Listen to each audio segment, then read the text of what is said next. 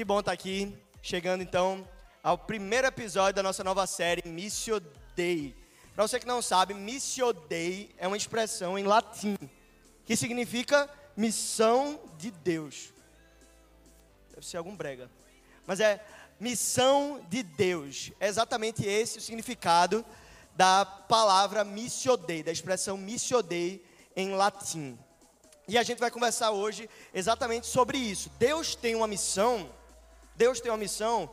No livro de Jó, ah, ele escreve que ah, depois de ter tido uma experiência com Deus, ele diz assim: Bem sei eu, bem sei eu que tudo podes, e nenhum, nenhum dos teus planos, projetos, propósitos podem ser frustrados. Ou seja, se Deus tem uma missão, e a Bíblia diz que nenhum dos seus projetos, propósitos, sonhos podem ser frustrados, isso significa que é uma missão que a gente tem certeza que o final da história é positivo, vai dar certo, não tem como dar errado. O final da história é bom, dá certo. Deus, ele cumpre a sua missão na íntegra. Se Deus tem uma missão, Deus cumpre sua missão. A grande questão é qual é essa missão em que Deus está engajado. Um Deus que é todo poderoso, um Deus que é capaz de fazer todas as coisas, um Deus que é perfeito, estaria engajado no quê? Eu não sei vocês, mas na época de trabalho de escola, ou até talvez da faculdade, a, a gente às vezes tem trabalho, né? Vocês preferem trabalho em grupo ou trabalho individual? Sozinho, né? Trabalho sozinho é garantia de que vai sair direitinho, né? Ou não. Mas é uma garantia de que pelo menos você vai ter controle né, da situação. A gente, eu lembro na época do colégio, eu amava quando podia ser sozinho. Porque eu tinha certeza que se botasse outra pessoa na história, ia dar ruim. Alguém ia não fazer a sua função, ia sobrecarregar outra pessoa que ia ter que fazer a sua tarefa e a do outro também. Quem era aqui o cara que botava o nome no trabalho, só que não fazia nada? É, é importante confessar pecados. Boa, gente. E quem era aqui Agora é para falar a verdade, tá, gente? Quem era aqui a pessoa responsável que fazia os trabalhos direitinho? Que mentira retada. Eu vou confiar. Tudo bem. Mas, gente, imagina se Deus, ele pensasse da mesma forma. A gente é limitado, a gente é imperfeito, a gente está ciente das nossas incapacidades. Mas Deus, ele não entra nessa história e diz assim: o trabalho eu vou fazer sozinho e, e vocês que, que fiquem para lá eu vou cumprir a minha obrigação e o que me cabe. Não. Pelo contrário, Deus ele nos chama para um trabalho em grupo, para uma missão compartilhada, onde lógico, ele é a pessoa mais sábia, ele é a pessoa mais forte, ele é a pessoa mais capaz e poderosa. Ah, Deus é o foco desse grupo, é o melhor do grupo. Mas nós, dentro desse grupo, também somos chamados a fazer algo. Lógico, ah, o mérito no final é do grupo, é nosso. Nós conseguimos completar a missão, mas a gente sabe que a glória é do cara que entregou mais.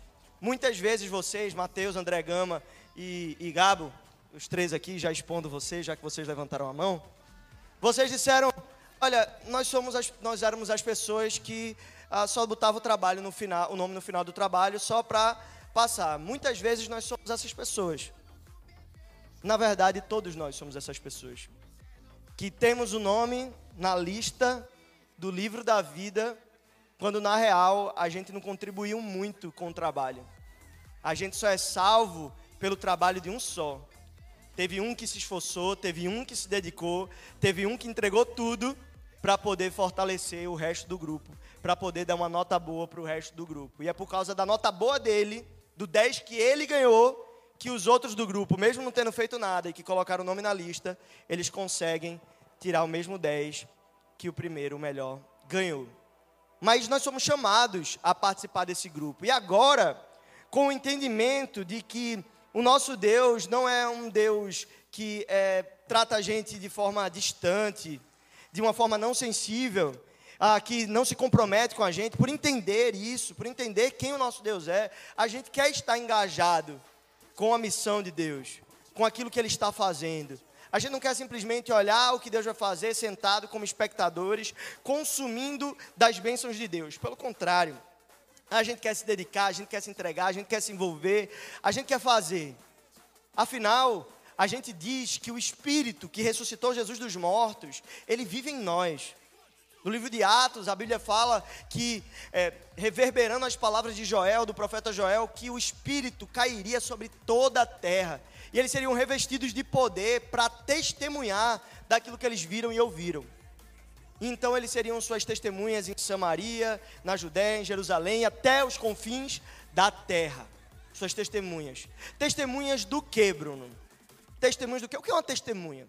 Testemunha é alguém que viu e ouviu determinado fato. Se acontece um crime e a gente tem testemunhas, é porque alguém que viu que de fato aconteceu e pode depor. Se está rolando um casamento e tem as testemunhas, são pessoas que podem validar que aquilo ali de fato aconteceu. Eu vi, eu estava, eu olhei, eu toquei, eu presenciei.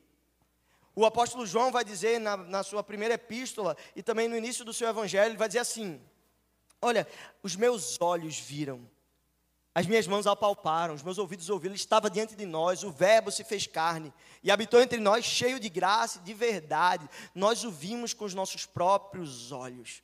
Nós nos relacionamos com Ele, nós conversamos com Ele, nós gastamos tempo com Ele, nós somos testemunhas, ou seja, eu vou testemunhar do que eu vi, não do que me contaram, mas do que eu presenciei, do que eu experimentei, mas não apenas isso, não apenas isso, não apenas testemunhar do que eu tenho vivido, mas também de todo o projeto que envolve esse ver, esse ouvir, esse apalpar, a vida que Jesus nos chama para viver não é uma vida simplista, de entender um conceito e começar a caminhar de acordo com uma filosofia.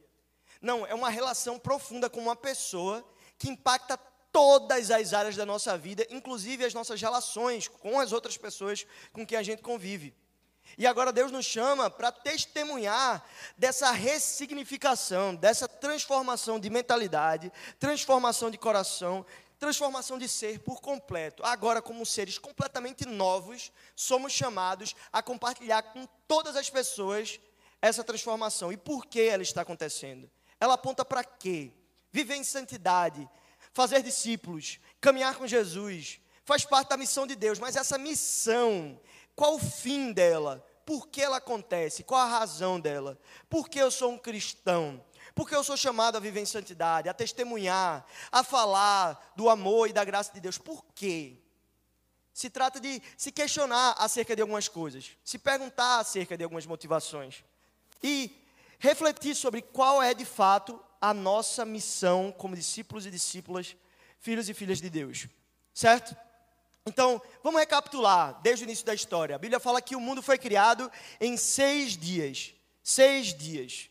O nosso Deus ele criou a, a luz e tudo que existe, a, o continente, a água, o céu, os astros, o sol, a lua, as estrelas. Ele criou a vegetação, criou os animais e por fim ele criou o homem. E ele fala: olha, povoem a terra, dominem sobre toda a criação. E olha, eu preparei um jardim para vocês. E eu criei uma relação para a gente desfrutar, uma relação de plenitude. Vocês vão me buscar, vocês vão me encontrar. A Bíblia fala que ah, no, no, início do dia Deus descia, no entardecer e no início do dia ele descia para compartilhar a vida com o homem. Então ele andava, caminhava no jardim com o homem, numa relação plena de intimidade, sem nenhum tipo de impedimento para aproximação. O nosso Deus fazia isso com a sua criação. E depois, por perceber que, apesar do homem ser completo, por ter uma relação com Deus, ele queria que o homem também tivesse uma, uma companheira. Que ele pudesse ter alguém junto consigo. Então ele cria a mulher. E agora ambos juntos se tornam uma só criação, uma só carne, uma coisa só. E tem uma relação plena e perfeita com Deus no jardim. Mas então o homem ele diz para Deus: Deus, eu sei como fazer as coisas. Eu sei, meu, do meu jeito é melhor, da minha forma é melhor. Deixa que eu sei conduzir a minha vida. Deixa que eu sei como eu posso encontrar alegria, felicidade, satisfação, prazer. Deixa que eu sei como fazer as coisas. Eu sei que você deu um caminho para a gente, mas assim, eu tenho aprendido tantas coisas, eu tenho visto que talvez do meu jeito seja melhor. Então ele levanta esse coração arrogante, prepotente e peca contra Deus. E o resultado disso é uma natureza agora que, ao invés de livre, é agora inclinada para o mal. Ninguém ensina a gente a mentir, a gente aprende sozinho. Ninguém ensina a gente a ser egoísta, a gente aprende sozinho. É, é um reflexo da nossa natureza caída. Nós desejamos aquilo que nos afasta de Deus. Normalmente, naturalmente, a gente é muito mais atraído para as coisas que distanciam a gente do Pai do que as coisas que aproximam a gente dele. O perigoso, o proibido é sempre mais gostoso, é sempre mais atrativo. O nosso coração bate mais forte pelas coisas normalmente que nos afastam de Deus e não pelas coisas que nos aproximam de Deus. E isso é reflexo exatamente do pecado, do coração que foi comprometido por conta da queda. Quando o pecado entra no mundo, o mal da independência, da arrogância, de dizer para Deus que do meu jeito é melhor, ele agora corrompe o nosso coração para fazer sempre o nosso jeito. E não mais ouvir a voz de Deus. Nos tornamos insensíveis, insensatos, de um jeito que agora, naturalmente, a gente não quer Deus. Mas então, Deus, ele inicia um plano de redenção que começa lá na profecia, lá no Éden. Ele diz: Olha, um dia o descendente vai surgir, ele esmagará a serpente, ela lhe ferirá o calcanhar. O proto-evangelho é quando tudo começa. Então Deus escolhe um povo para revelar os seus propósitos. O povo de Israel, o povo escolhido. Ele Deus falou: vocês vão ser o reflexo de quem eu sou. Vocês são meu povo e eu serei o seu Deus. Eu me revelarei, revelarei para vocês através de vários sinais, de várias maravilhas e de muita compaixão e paciência. Porque pense no povo teimoso, era o povo de Israel, um reflexo do que nós somos hoje ainda. Então Deus se revela e se revela e mostra o seu amor, mostra a sua graça, mostra a sua bondade, mas o povo de Israel, de forma recorrente, decide desviar o seu olhar de Deus e dizer mais uma vez: Eu sei como trilhar o meu caminho, eu sei como conduzir a minha vida. A missão que eu tenho é apontar para mim e me satisfazer, e no final voltar e me dar um troféu. Porque afinal eu sou muito bom, eu consigo fazer as coisas melhor do que você, Deus.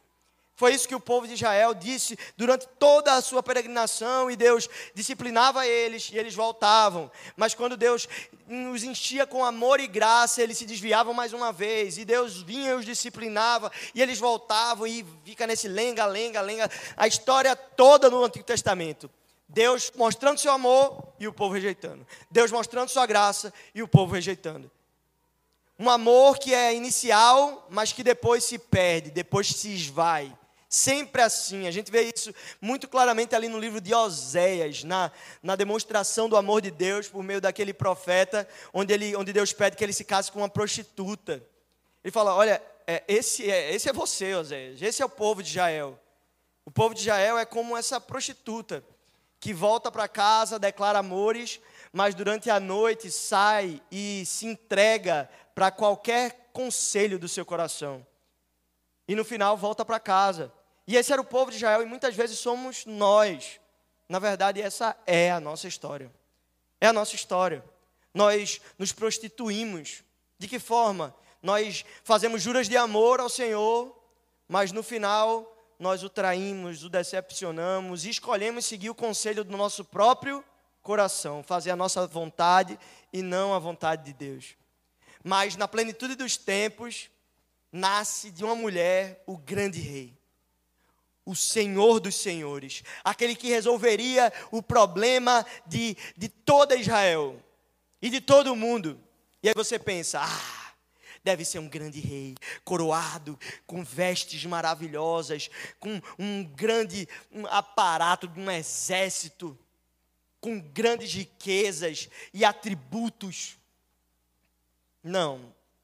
Foi um pobre carpinteiro de uma cidade insignificante, de um povo insignificante, num contexto extremamente frágil, nascendo numa manjedoura, assistido por bodes, cavalos, galinhas e, e sei lá mais qual bicho. Sem reis, sem roupas, sem pompas, sem música. Não, não tinha nada. Era um homem simples, um homem pobre, um homem de quem as pessoas viravam o rosto, como Isaías 53 fala. ele foi desprezado, nós não fizemos caso dele mas ele foi ferido por causa das nossas transgressões, transpassado por causa das nossas iniquidades. O castigo que nos trouxe a paz estava sobre ele, e por suas pisaduras nós fomos sarados. É isso que a Bíblia fala a respeito de Jesus. Ele não era o grande. Na verdade, se a gente tivesse escrito essa história, a gente teria feito completamente diferente. Se Deus vem para resolver o problema, ele vem de outro jeito, e não desse jeito. Ele não vem como alguém insignificante de quem as pessoas não são atraídas naturalmente. Porque se o homem, naturalmente, ele é inclinado para tudo que é contrário a Deus, ele é inclinado para aquilo que, para luxúria, para aquilo que chama atenção. Então Jesus deveria vir dessa forma se ele quisesse chamar atenção, mas ele veio como o mais humilde de todos os homens. Fraco, frágil, pobre, carpinteiro. Foi esse o nosso Deus. A, contra toda a mentalidade humana, o nosso Deus se esvazia e se torna servo. Filipenses capítulo 2. Deus se esvaziou tanto, se diminuiu tanto que ele se tornou um servo em forma humana. Então ele passa 30 anos da sua vida no anonimato, sem ninguém conhecê-lo. Como simplesmente um carpinteiro nazareno, de quem as pessoas não faziam questão de olhar e nem, nem não olhar, e era só uma pessoa qualquer um anonimato. Mas nos três últimos anos de sua vida, ele decide começar o seu ministério. E ele anda com homens e mulheres indignos, zelotes, publicanos, pescadores, gente que normalmente, se você fosse pensar, nossa, quem eu quero que ande comigo? Eu quero as melhores pessoas junto de mim, um papo bem coach assim de estímulo para você caminhar com as pessoas que agregam para a sua vida. Mas Jesus andou com as pessoas ah, mais preteridas daquele tempo e daquela região. Ele anda com elas e não anda de forma distante, como um Deus arrogante, ensinando de, distante. Olha, eu vou ensinar um negócio para você, depois eu vou para o Monte orar, e aí fica uma relação bem distante. Não. Ele era do tipo de Deus que deixava os seus discípulos reclinar sua cabeça em seu peito. Ele era do tipo de discípulo, de, de, de mestre, que chamava seus discípulos e conversava olho no olho. Ele era um mestre que os discípulos chamavam de canto e o repreendiam, como Pedro fez.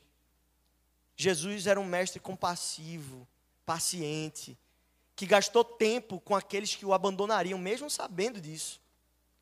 Jesus, mesmo sabendo de todo óbvio não compromisso dos seus discípulos com ele, ele perseverou, ele os amou, e a Bíblia diz que ele os amou até o fim.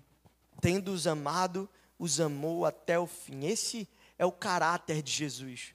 Ele andou com discípulos.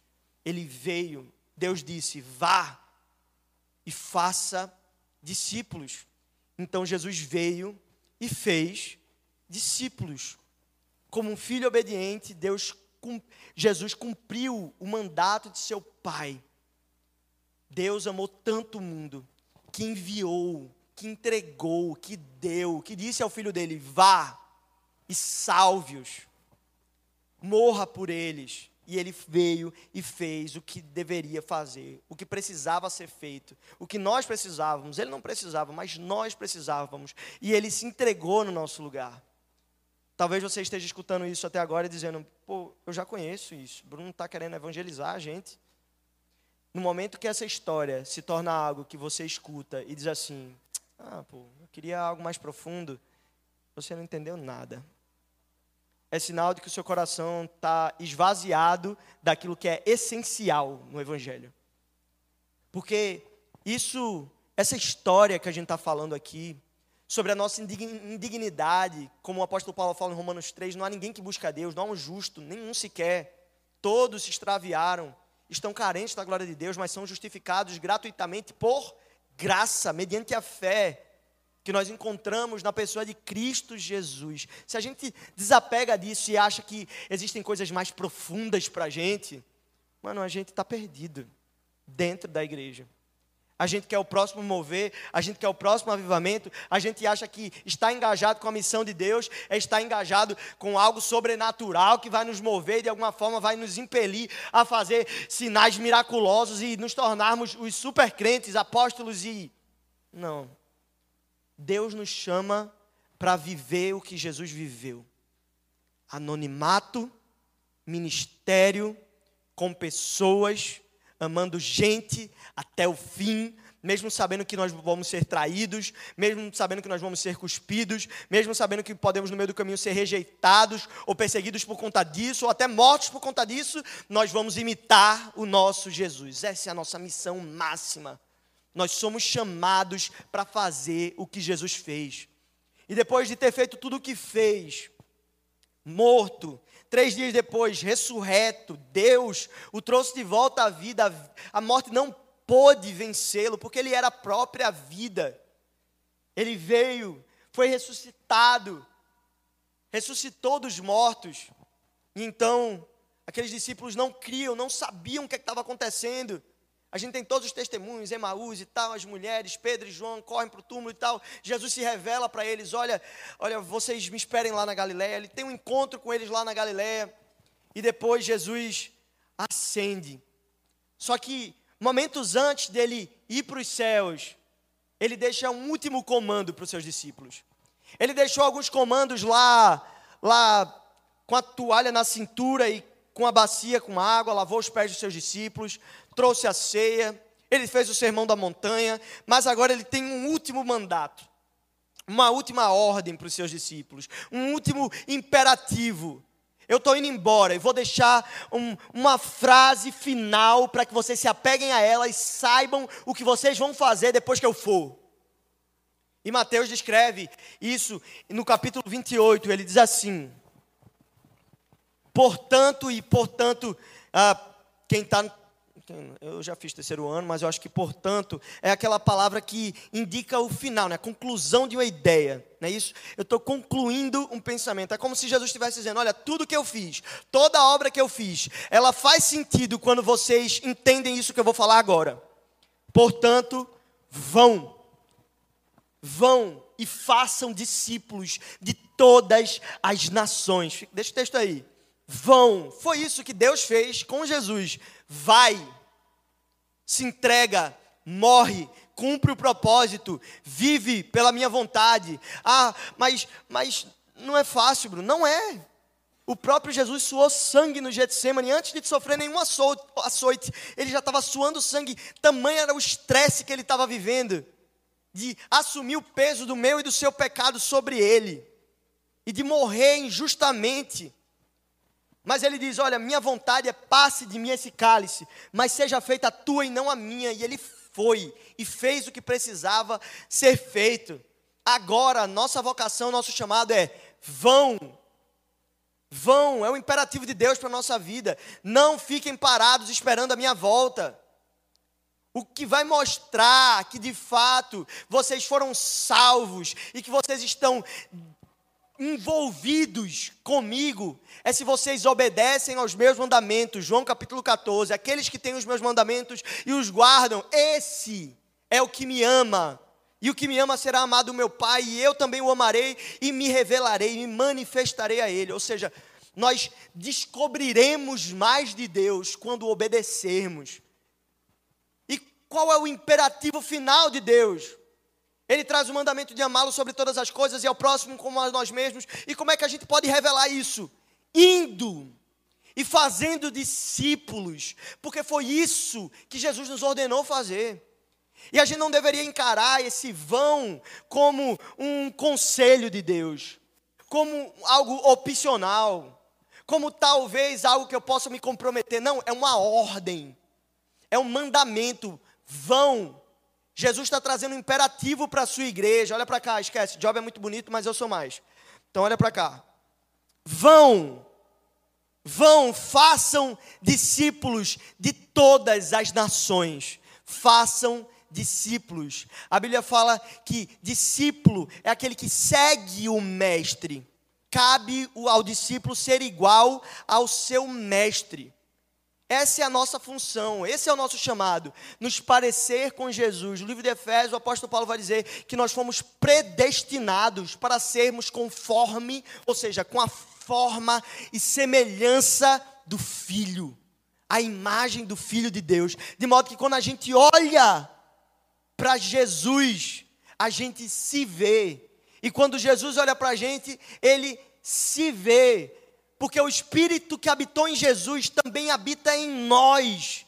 E aquilo que Jesus é mobilizado, nós também somos. Da mesma forma que Jesus foi mobilizado a se esvaziar e se entregar e ir e fazer discípulos e morrer para viver, nós somos chamados para as mesmas coisas. O apóstolo Pedro vai dizer que Deus fez isso para que nós pudéssemos ser participantes da natureza divina, ou seja, a mesma natureza de Cristo nós compartilhamos. A mesma natureza da missão, da vocação, do chamado. Deus te chamou para ser como Jesus. Ir, cumprir os mandatos de Deus. Deus te chamou para fazer discípulos. Se você vive uma vida que vive à margem dessa realidade, você não está vivendo o Evangelho. Você está vivendo um falso Evangelho. Deus não é teu terapeuta. Deus é o Senhor da história. Deus é o Deus da nossa história, é o Salvador, é o Rei dos Reis, o Senhor dos Senhores, Todo-Poderoso, que há de vir julgar vivos e mortos. É o, é o Deus real, vivo, tão certo como há, que nós respiramos. Não se trata de um conceito, de uma ideia, de uma filosofia distante, pelo contrário, é um Deus relacional. Mas ele não deixa de ser Deus, ele não está à mercê a nossa disposição para nos servir. Ele nos serviu, sim. Ele nos ama sim, Ele se importa conosco sim, mas a resposta disso não é sentar num trono e esperar Ele continuar nos servindo. Agora é entender o que Ele fez, nos dizer: Senhor, sente no trono, governe sobre tudo e sobre a minha vida, e deixe que agora eu vou, porque o Espírito que habitou em Cristo agora habita em mim. Ele diz: Olha, Façam discípulos, batize eles, em nome do Pai, do Filho e do Espírito Santo, cele eles com o pacto da aliança, mas ensinem esses novos discípulos a obedecerem todas as ordens que eu lhes dei. Reverberando aquelas palavras que a gente ouviu no primeiro experience. Quem estava aqui no primeiro experience, na primeira conferência? Na segunda? Na segunda, ano passado. E quem vai estar na terceira? Esse. Esse ano vai ser massa. Mas no primeiro, quem estava aqui foi Douglas Gonçalves. E ele falou assim: discipulado não é sobre ensinar os mandamentos. Ensinar os mandamentos a gente faz com lousa. A gente faz com quadro, que a gente chama de lousa aqui, né? A gente faz com piloto. A gente escreve. A gente passa um slide. A gente lista os mandamentos. Mas ensinar os mandamentos a gente faz com vida a gente faz com olho no olho, a gente faz como Jesus fez. Aqui Jesus não está dizendo, ensinem ele, eles as minhas ordens.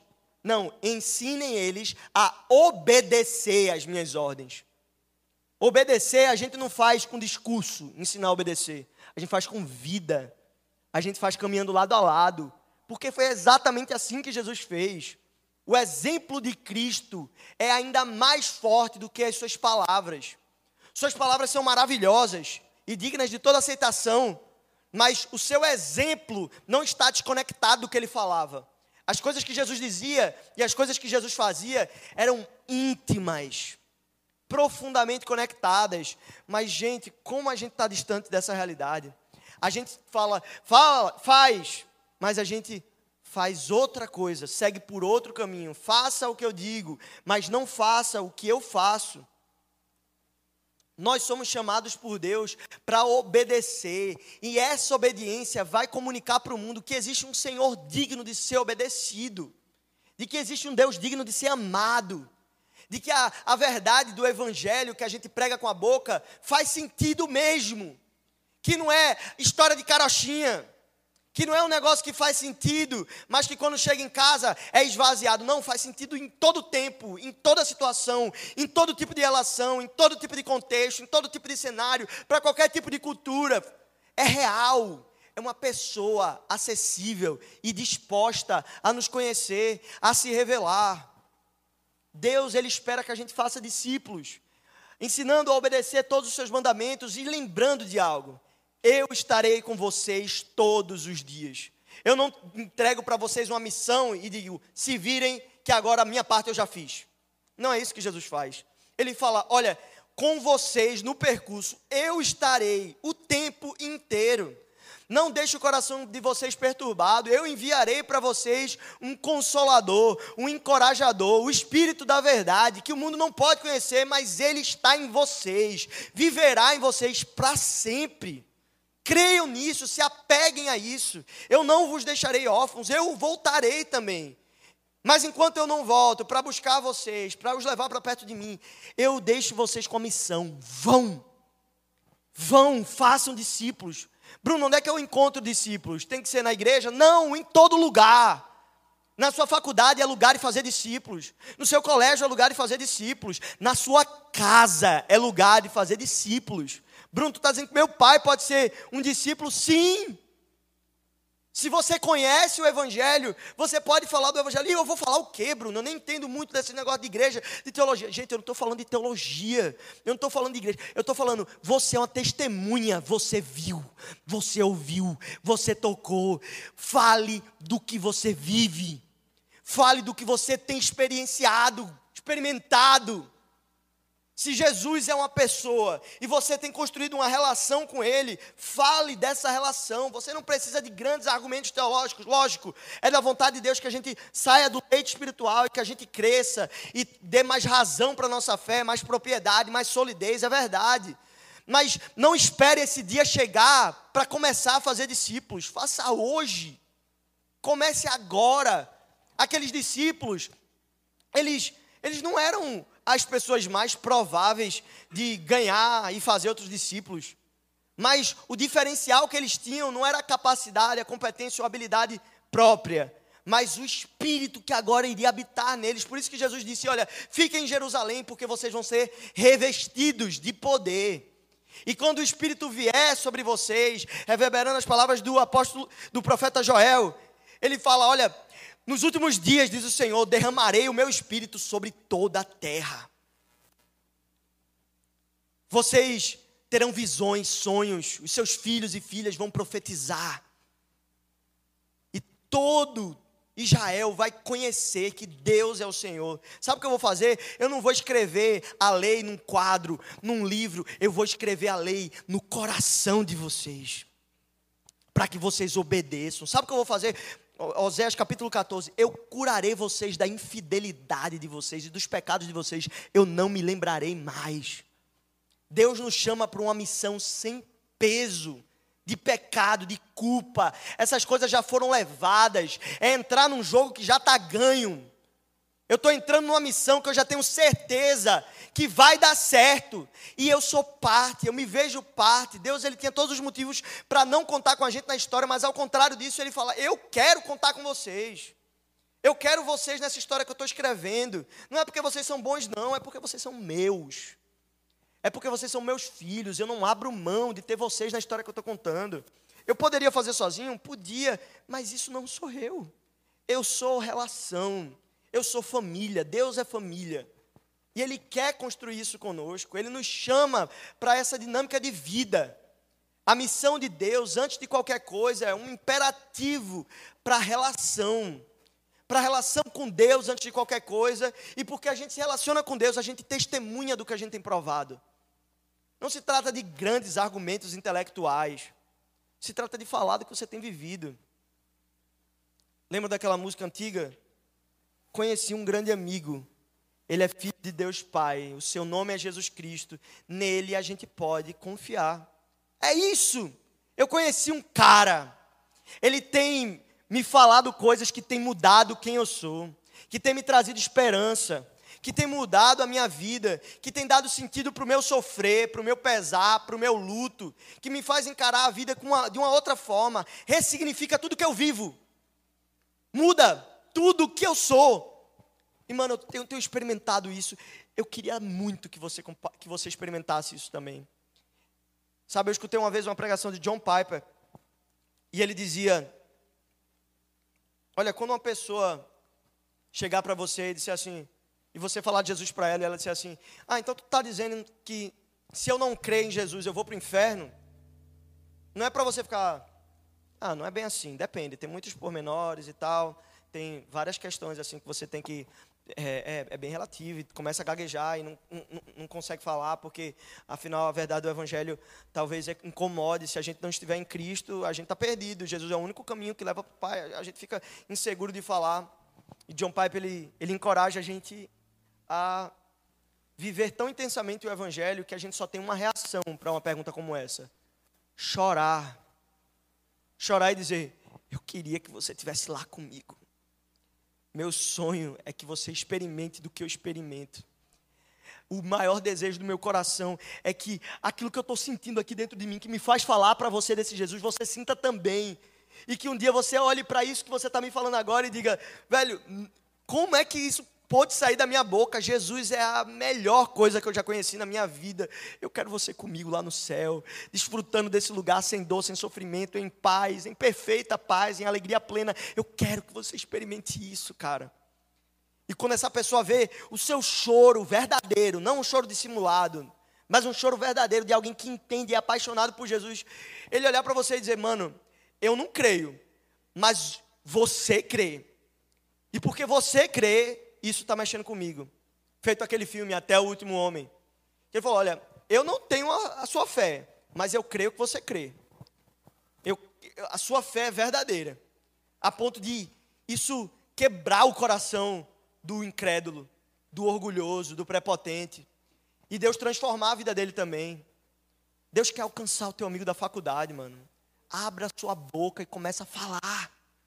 Não é pregar, pegar um caixote e botar lá e começar a gritar, não, gente. Se relacione com as pessoas, viva Jesus, seja Jesus. Seja como Jesus, imite-o em tudo. E quando chegar a oportunidade, abra sua boca e fale.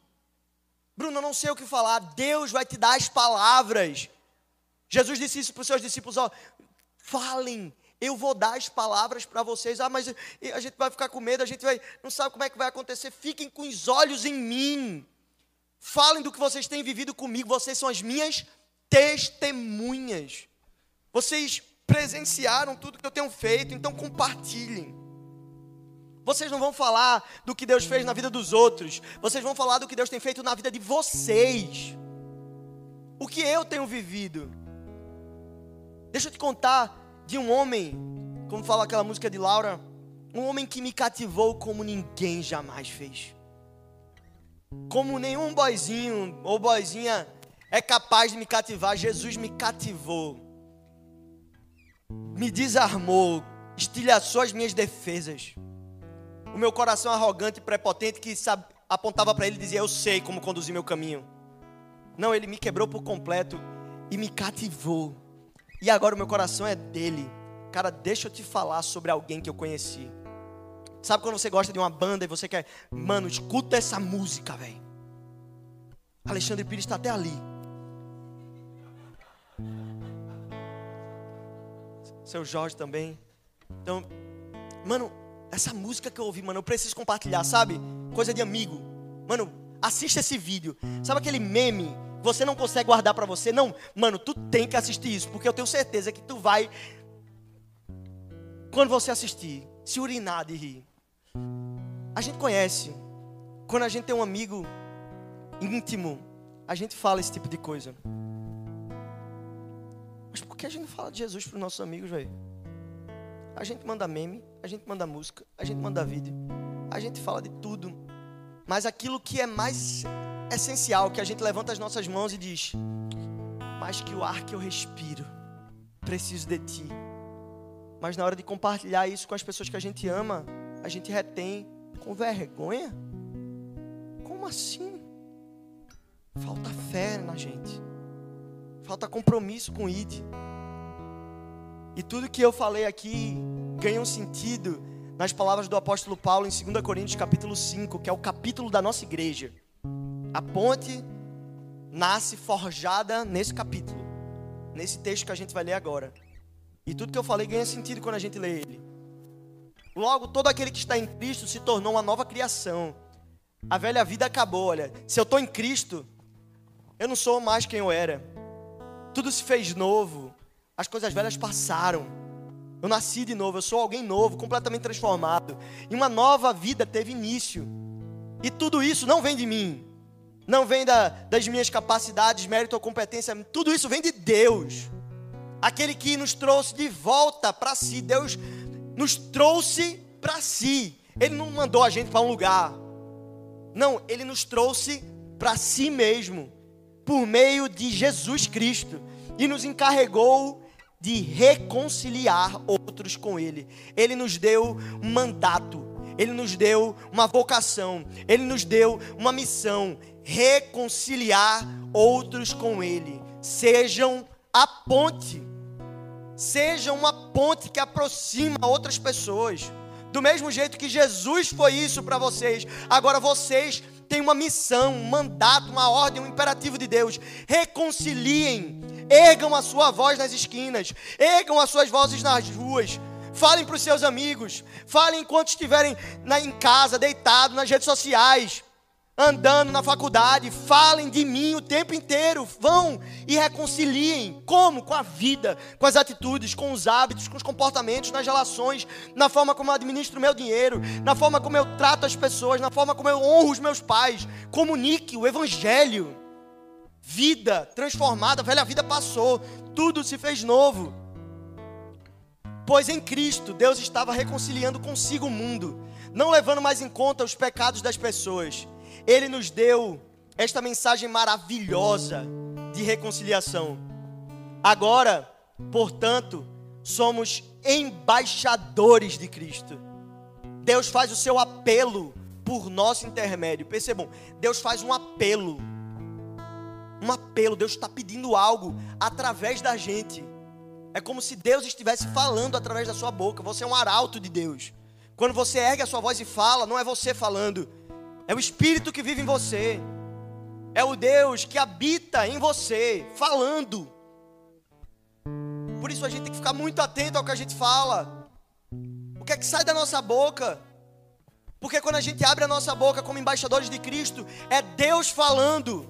É um apelo de Deus por nosso intermédio. Falamos em nome de Cristo quando nós dizemos: reconciliem-se com Deus. Em nome de Cristo, reconciliem-se com Deus, atravessem a ponte. Deus já fez a ponte agora vocês só precisam atravessar ela. Está tudo pronto, está disponível, está acessível. O véu que separava já não separa mais. Vocês podem se achegar, atravessem. E se for preciso, eu ser ponte, eu ser pisado, eu serei. Se for preciso ser perseguido para isso, eu serei. Se for preciso perder para isso, eu vou ser. Se for preciso me humilhar para isso, eu serei, porque importa que o Jesus seja pregado. Não importa como, que condições, não. Importa que Cristo seja pregado, porque eu sou um embaixador dele. O que é ser um embaixador? Quarta-feira agora eu vou fazer uma entrevista do visto. Orem por mim para a embaixada aprovar, se não é 900 contos jogado no lixo. Em nome de Jesus, Senhor, faz a tua obra. Mas o que é ser um embaixador? Embaixador.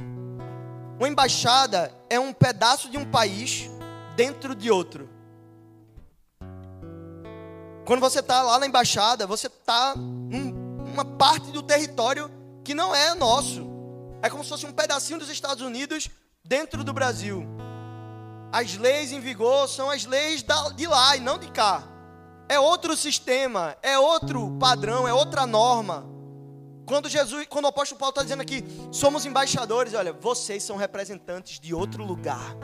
Vocês estão nesse mundo, mas vocês não são daqui. O mundo funciona com ódio, inveja, dissensão, maldade, violência, racismo, preconceito, dissensão, brigas.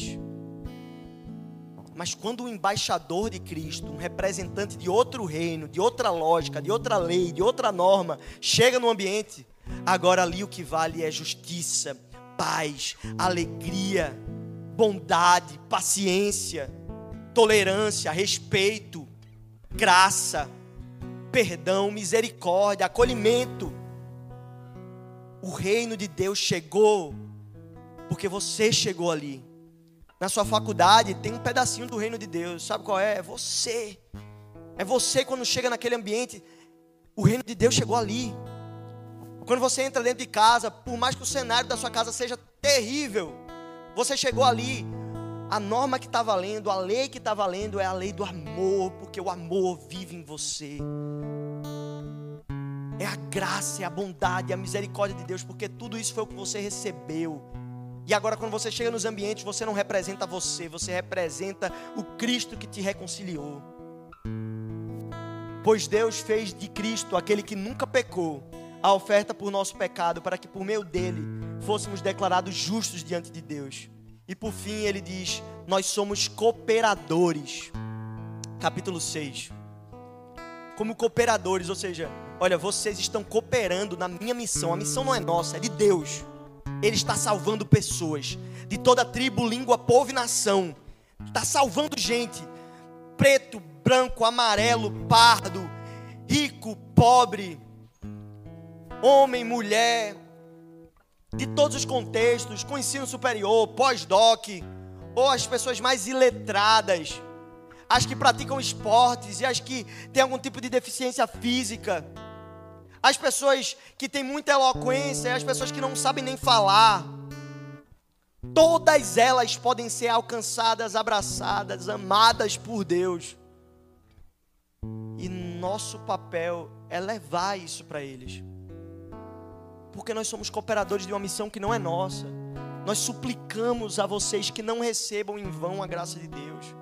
Não escutem tudo isso que vocês estão ouvindo e vivam como se nada, como cristãos ateus, crendo que Deus existe, mas vivendo como se ele não existisse. Deus te chama para viver o compromisso com a missão. Não tem como você ser um discípulo descompromissado com a missão. Pois Deus diz: no tempo certo eu ouvi, no dia da salvação eu lhe dei socorro, e de fato, agora é o tempo certo. Chegou, é o tempo da salvação. Os nossos amigos estão aí, galera. A Bíblia fala que o mundo anseia pela revelação dos filhos de Deus.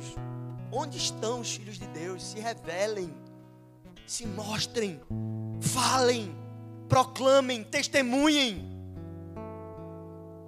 Sabe, está disponível. Se apropria, pega e vive o Evangelho. Só que a gente só pode testemunhar do que a gente vive. Então, viva algo com Jesus. Saia da sua zona de conforto. Ah, Bruno, mas é difícil. Não, não importa se é difícil. Você quer, então faça. Se posicione. Ah, mas, mas, é complicado e tal, tem muitas tentações e tal. Eu sei que tem, mas vai, faça. Vai, faça. Se eu chegasse assim para você e dissesse, cara, assista essa série aqui da Netflix. Você, ah, quero não, quero não, não tô com vontade. Mas se eu dissesse assim, mano, você vai ganhar um milhão de reais se você assistir agora. Você faria o quê?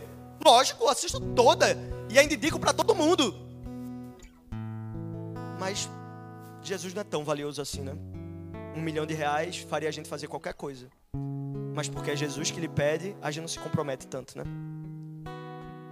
Será que Jesus é valioso tanto que a gente diz que ele é? O Deus da sua vida está dizendo para você: vá e faça discípulos. Você vai responder de braços cruzados ou você vai se levantar e dizer: eu vou. Eis-me aqui, use-me para a sua glória. Comece em mim, Senhor comece em mim. Vamos ficar em pé.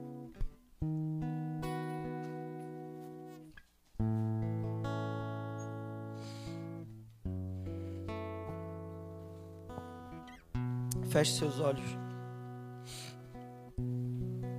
Vamos orar. Eu não sei como é que anda sua vida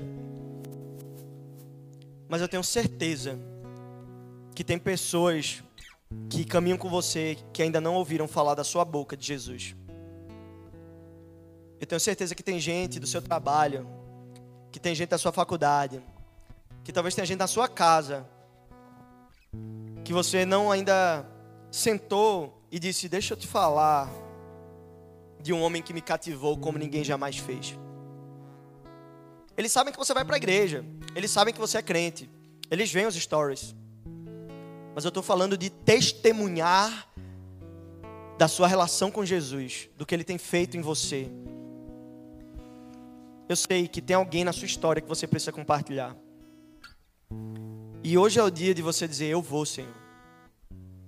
eu quero. Eu quero me posicionar hoje, posicionar minha fé, posicionar meu coração para dizer: não sei qual é o preço que eu tenho que pagar, mas o que for, eu estou disposto a obedecer o Senhor, porque se o Senhor, o Deus da minha vida, o mais valioso, o mais importante, diz vá, eu vou, eu vou obedecer.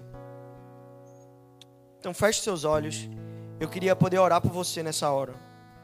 Queria poder orar por sua vida.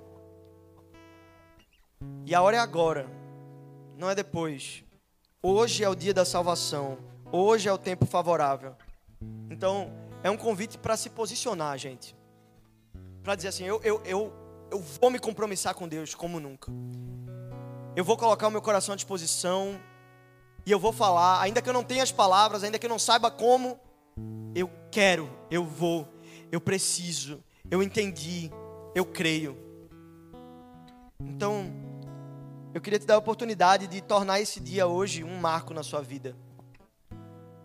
De ser homens e mulheres corajosos que se que levantam a sua mão e dizem: Eis-me aqui. Eu vou.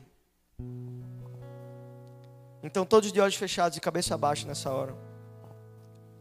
É a tua oportunidade, eu não quero te constranger, mas é a tua oportunidade de não diante das pessoas, mas diante de Deus. Dizer assim: Eis-me aqui, eu vou. Eu vou. Eu vou falar de Jesus, eu vou viver Jesus, eu vou viver o secreto e vou transbordar do secreto em todas as minhas relações e falar para as pessoas do Deus que eu tenho vivido, da experiência que eu tenho vivido com Jesus. Eu vou, eu quero, eu vou, eu vou, eu vou. Se faz sentido para você essa mensagem, eu só queria que você levantasse a sua mão até olhar para você e você pode abaixar. Deus te abençoe, Deus te abençoe, Deus te abençoe, Deus te abençoe, Deus te abençoe, Deus te abençoe, Deus te abençoe, Deus te abençoe, Deus te abençoe, Deus te abençoe, Deus te abençoe, Deus te abençoe. Jesus, Deus te abençoe.